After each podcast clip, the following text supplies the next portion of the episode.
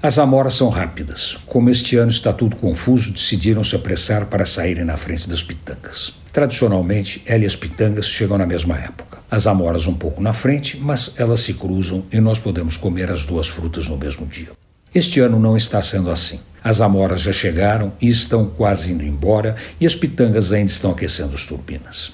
Tem quem diga que o problema são as eleições e a polarização do Brasil, que as amoras não queriam entrar no assunto. Como são frutas de boa índole, preferiam ficar de fora da discussão. Por isso, apressaram o processo de amadurecimento das frutas e chegaram antes, quebrando a tradição natural de amadurecerem com as pitangas.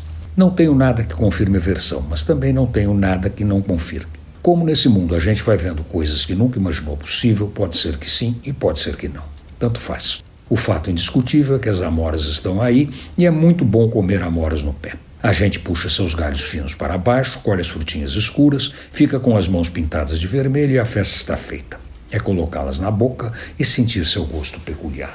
A mora é muito bom, os sabiás que o digam. Bobeou, estão nas amoreiras aproveitando as árvores carregadas de frutas para fazer a festa. Quem comeu, comeu. Quem não comeu, não comeu. Sabiá esperto canta de noite, passa o recado para os macucos escondidos na mata fechada da Serra do Mar e, durante o dia, dá um tempo para comer amoras diretamente no pé.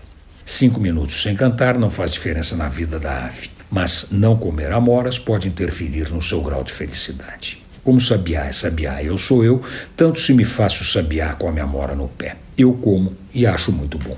Antônio Penteado Mendonça para a Rádio Dourado e crônicasdacidade.com.br.